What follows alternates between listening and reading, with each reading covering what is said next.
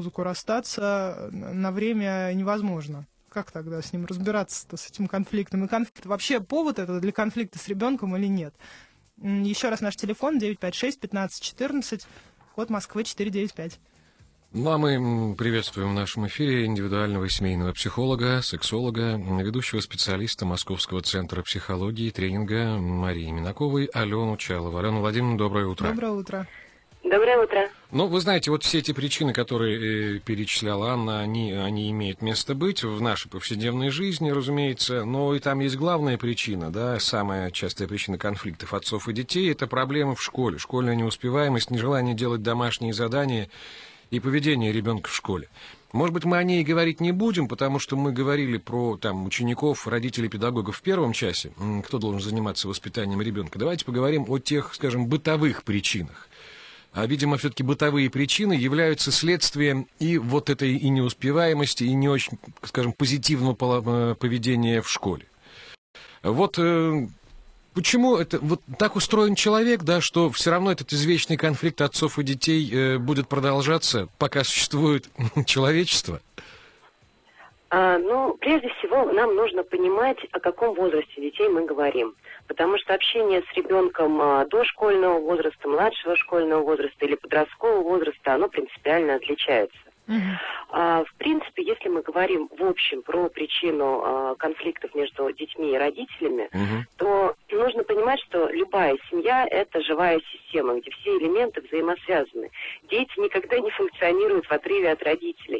Именно поэтому а, чаще всего, когда на прием обращаются родители а, с запросами о том, что надо что-то поменять в их ребенке, прежде всего работа проводится с родителями.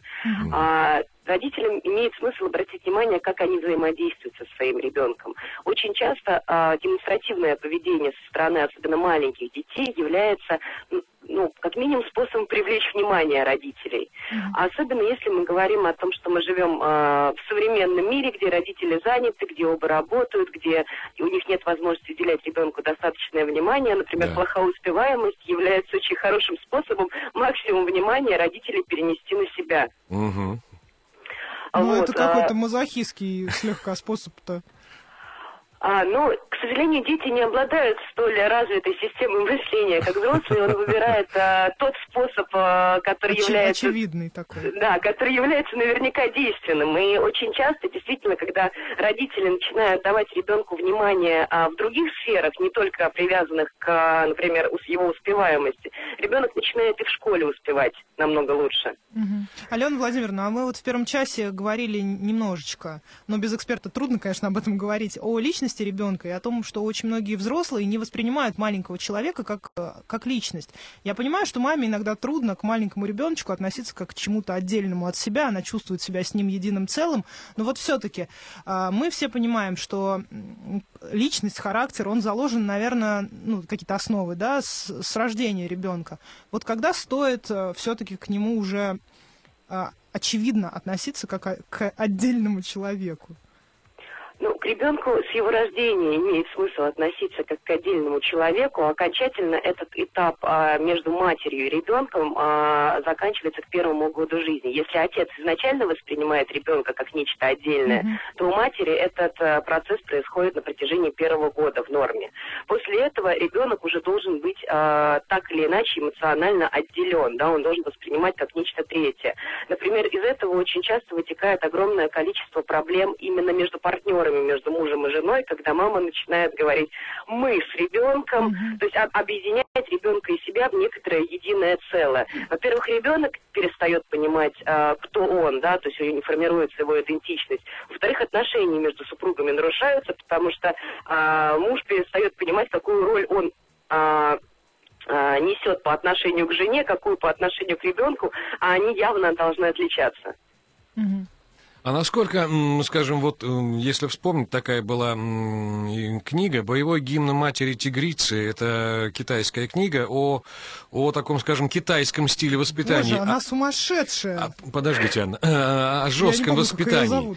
Насколько, скажем, вот сегодня жесткое воспитание, ну, в меру жесткое, я понимаю, там ни розги, ни ремень, ни, ни на горох в угол, но насколько сегодня дети воспринимают? Все-таки сегодня дети другие, мы должны как бы отдавать себе в этом отчет. А, они живут в информационном поле и впитывают гораздо больше, чем, может быть, даже какой-то взрослый. Насколько, вот, скажем, э, политика кнута сегодня применима и насколько она эффективна? Знаете, жесткое воспитание воспринимают не только дети, но и взрослые абсолютно в любом возрасте. Это зависит от меры наказания. Другой вопрос, насколько это необходимо. А, на самом деле, если родители изначально выстраивают эффективную коммуникацию с ребенком, если а, они с ним общаются, если они объясняют ему некоторую систему ценностей, норм, правил, взаимодействия в этом мире, то ни о каком жестком воспитании просто речи идти не будет, потому что оно ну, просто не понадобится. Если мы говорим о том, что родители Э, изначально там определенный период жизни упустили, да, в силу того, что они, опять же, были заняты, да, у них э, не хватало времени, сил э, или еще чего-то для того, чтобы заниматься воспитанием ребенка, то тогда, конечно, они рано или поздно придут как раз к тому, что ребенок не перестанет их служиться, а вернее, он даже не начнет этого делать, да, в норме, как он должен был начать в ранние годы своей жизни. И тогда уже а, без жесткого воспитания, да, без такой жесткой регламентации системы правил, а, которые ребенок, естественно, не будет хотеть усваивать, а родители уже будут обходиться с трудом. А, по большому счету, принципиальным возрастом формирования ребенка является вот как раз возраст до 6 лет. Mm-hmm. И все, что родители хотят в него заложить, вот вся та система ценностей, которая а, под которые они потом не наблюдают и кусают локти, что они ее не наблюдают, думая, что ребенок ее как-то сам сформирует, надо заложить до 6 лет. Потому что с момента, когда ребенок идет в школу, его центральной фигурой в жизни перестают быть родители, да. и включается родитель, а, учительская фигура. А почему, чем обусловлен именно этот возраст, 6 лет? Что происходит э, с, скажем, ну, с физиологией ребенка? Почему вот только а... до этого возраста воспринимаются эти основы? А, очень просто меняется социальная ситуация в большей степени. Только а социальная. А, ребенок, попадая в школу, он попадает в принципиально, принципиально другую систему правил. Он вынужден воспринимать а, учителя как центральную фигуру, потому угу. что если он не будет слушать его, а, тогда он не сможет взаимодействовать в том социуме, в котором он должен находиться. Но психика ребенка устроена так, что он не воспринимает несколько объектов как фигуры значимые. Он а, именно поэтому, когда, например, вступает в конфликт родитель и учитель, а в норме, вот на, а, в начальной школе, например, учитель воспринимается как более авторитетная фигура. И так должно быть на самом деле. И родители многие а, возмущают, пытаются перетянуть одеяло на себя, но они не понимают, что если они это делают, то в будущем авторитет учителей, в принципе, вот такой вот значимой фигуры наставника некого mm-hmm, в жизни, mm-hmm. будет просто утерян у ребенка, если он, а, родители будут вот этот авторитет рушить. Вот, это Хорошо. как раз к нашей первой да, теме. Да, но если, если, предположим, э, действительно, скажем, авторитет э, учителя вызывает некие сомнения, понимаете, и профессиональные в том числе, и каким образом, тогда что, забирать ребенка из школы, каким образом вот, э, вот этот конфликт, который действительно имеет под собой почву, разрешить? Ну, вы знаете, это опять к вопросу о занятости родителей. На мой взгляд, а, неплохо было бы родителям, прежде чем отдавать ребенка в начальную школу, познакомиться с учителем и выбрать того а, учителя, чей авторитет, ну, как минимум, не будет вызывать у них серьезного сопротивления. Потому что когда все-таки мы ребенка отдаем в начальную школу, возможность выбора именно класса начального обычно все-таки есть. Просто многие родители не утруждаются а, тем, чтобы водить ребенка, например, на подготовительные курсы, да, которые mm-hmm. в течение года проходят, а, чтобы знакомиться с учителями, выяснять, опять же, их систему ценностей, как-то а, узнавать о методах их воспитания. А, если учитель будет подобран правильно со стороны родителей, если они будут а, ощущать, что а, учитель соответствует их системе ценностей, взглядов, да, на такому общему человеческому мировоззрению, то тогда э, вот этого конфликта в принципе не будет возникать. И у ребенка будет четко формироваться, что то, что говорят родители, сильно не противоречит тому, что говорит учитель, ну и в будущем а, а, сформируется некоторая уже такая полноценная а, система взглядов и ценностей, которая будет в такой в гармонии ощущаться. Алена Владимировна, а если вернуться к отношениям родителей и детей, вот какие в идеале должны быть выстроены отношения между уже подросшими детьми и родителями? Какие роли должны, как должны распределиться роли? То есть кто родитель для подросшего ребенка? Друг, лучший друг, а, просто хороший тыл, а, дом теплый, в который можно вернуться, если в своей там отдельной жизни возникли какие-то проблемы, место, где всегда поддержат. Просто э, я очень часто, ну не очень часто, ладно, я иногда слышу, что мои родители, там моя мама, это моя самая лучшая подруга, которой я могу рассказать абсолютно все, в том числе самые интимные моменты моей там личной жизни. Вот это нормальное отношение с родителями? А, вы знаете, в данном случае очень сложно говорить о норме, потому mm-hmm. что а, норма какая-то конкретная не определена. Есть определенные этапы, а, которые проходят родители и ребенок в своем взаимодействии. До подросткового возраста, весь период, который а, мы берем, это период, когда родитель а, занимает наставническую роль, да, он занимает роль а, управляющую по отношению к ребенку, да, потому что ребенок еще не способен нести сам за себя ответственность, и прежде всего именно это ребенку нужно объяснять, mm-hmm. да, что он слушается родителей не потому, что он должен, обязан, у него нет выбора и так далее, а потому что родитель именно за него отвечает. Да, это а, один из таких фундаментальных основ а, именно системы ценностей, про которую мы говорили чуть раньше. После того, как ребенок вступает в подростковый возраст, а, родители должны а, осознать то, что рано или поздно ребенок взрослеет, да, ему нужно отделяться, ему нужно сепарироваться, иначе а, он не будет полноценной личностью, он не сможет взаимодействовать самостоятельно с помощью родителей.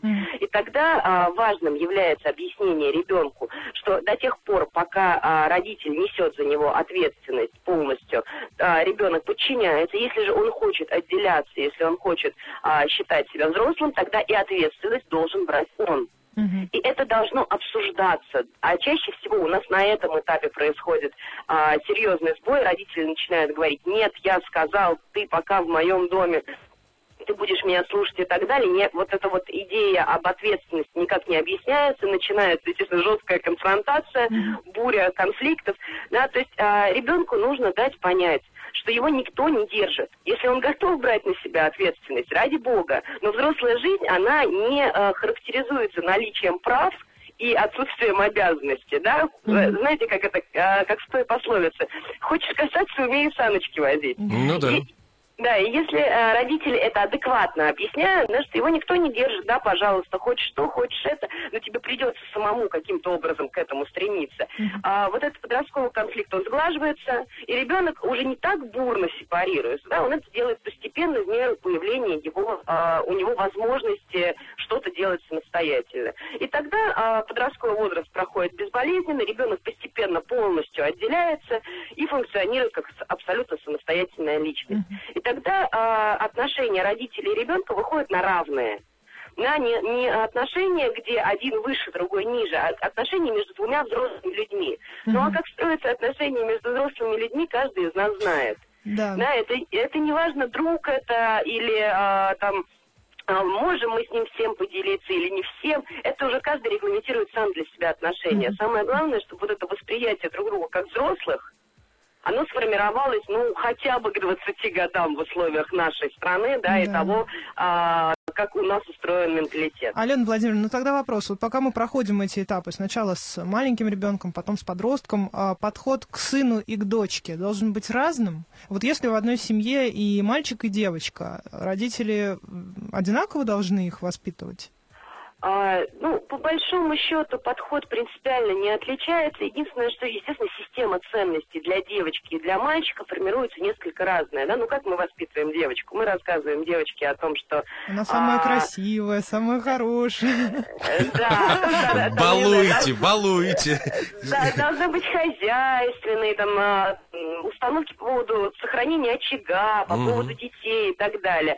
Мальчикам обычно что говорят? Да, ты должен быть сильным, ответственным ответственным, там, а, добиваться в будущем кормилец семьи и так далее и тому подобное. Вот, кстати, в последнее время тут какая-то нарушилась эта цепочка, но в связи с тем, что очень много браков распадается, я просто наблюдаю, как девочкам внушают с детства э, ты должна, если что, сама зарабатывать, прокормить. Причем внушают это родители, которые сами прожили в браке десятки лет. То есть надежд, знаете... надежды, надежды на современного молодого человека, ну, исходя из, из этих, нет. у родителей девочки все меньше и меньше. Да, видимо, да. Знаете, это тема для отдельного очень долгого разговора на тему того, что сейчас происходит а, в современном обществе, насколько произошел вот этот сдвиг гендерных ролей. А, да, к сожалению, сейчас а, есть тенденция, что женщины а, выходят а, на равную позицию, они не осознают последствий этого равноправия.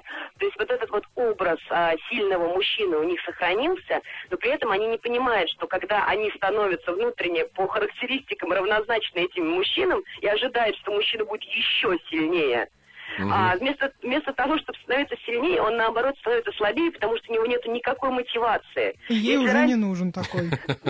а если, если раньше от него много чего зависело, да, от женщины зависела там функция рождения детей, а от мужчин, например, обеспечение семьи, то сейчас женщина открыто говорит о том, что а, я могу все сама, и тогда, если, а, ну, в общем-то, логично, да, если она может все сама, зачем ему напрягаться?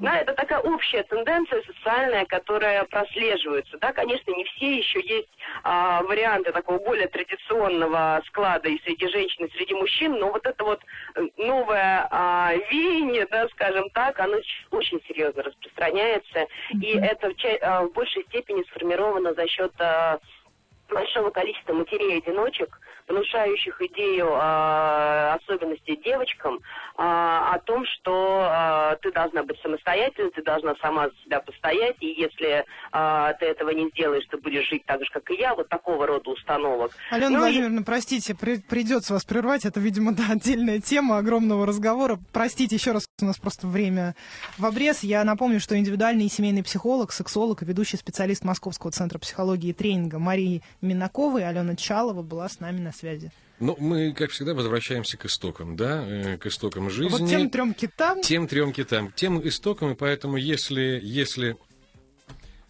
если в раннем-раннем действии что-то было упущено, да, а упущено, сами, сами взро- взрослые понимают, что процессы воспитания, каких-то вообще основ жизненных заклад, заложены в ребенка, то тогда, в общем, и жизнь у ребенка может, и ваша жизнь может не сложиться. Взлетная полоса.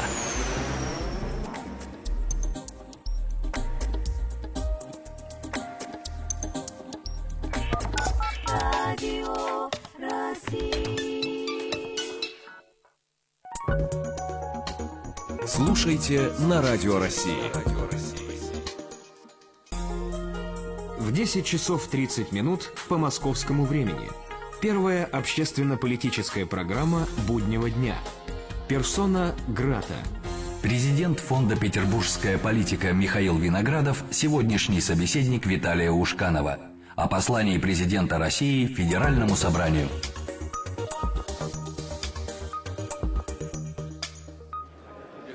Ну, не пуха. Давай, давай, Калюня.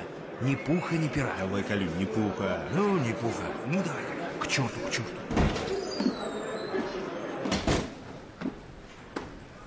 Здравствуйте. А, здравствуйте, здравствуйте, Мамулашвили. Ну, с, э, что вы нам сегодня будете читать? Антон Павлович Чехов. Драма на охоте. Программа не только